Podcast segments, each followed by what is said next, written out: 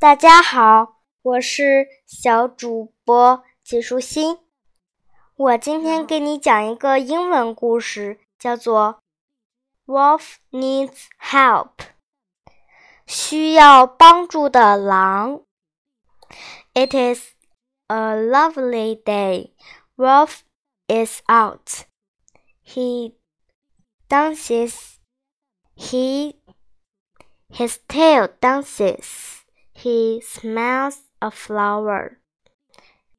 And ah ah achoo! Wolf has a funny feeling.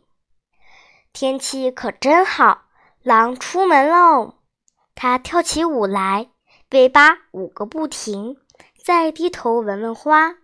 哎呦啊啊啊啾！狼感觉不太妙。 Ralph turns around. A rabbit is picking flowers. Hey, you fat rabbit, come here, Ralph shouts. I, I have to go there.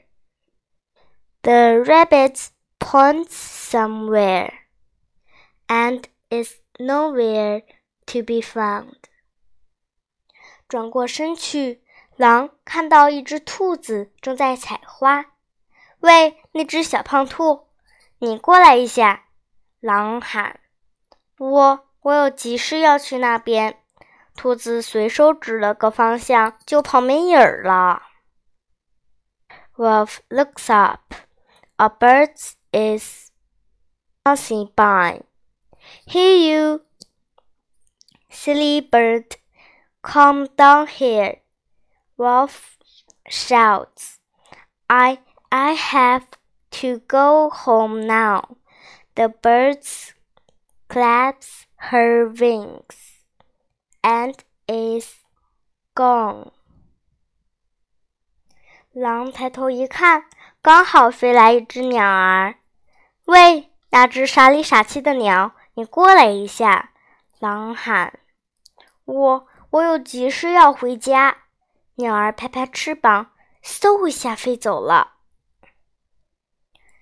Wolf widens his eyes. He sees a deer coming.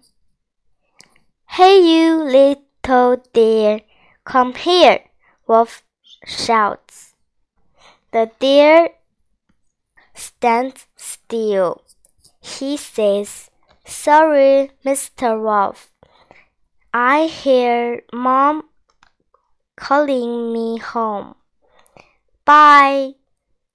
The polite little deer jumps away.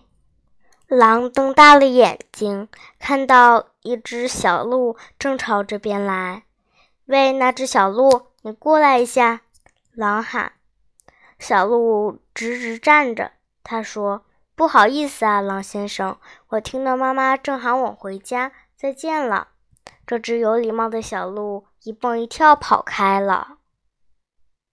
Wolf seems sad. He's at his long, and he sees a prickly bow. How great! Wolf runs towards it. The prickly bow becomes smaller. Against it, Wolf rubs his nose, his head, and his back.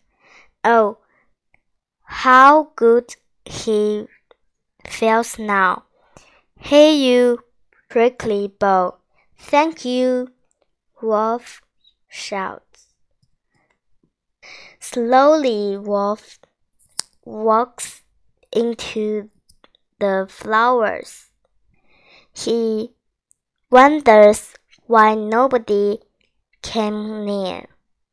All he needs is a good scratch. 狼有点沮丧，他脑袋一耷拉，眼角瞄到一个刺球。太好了！狼飞扑上前，那刺球瑟瑟发抖。 似乎变小了。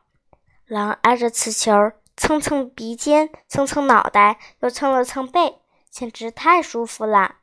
喂，这只刺球，谢谢你了！狼喊。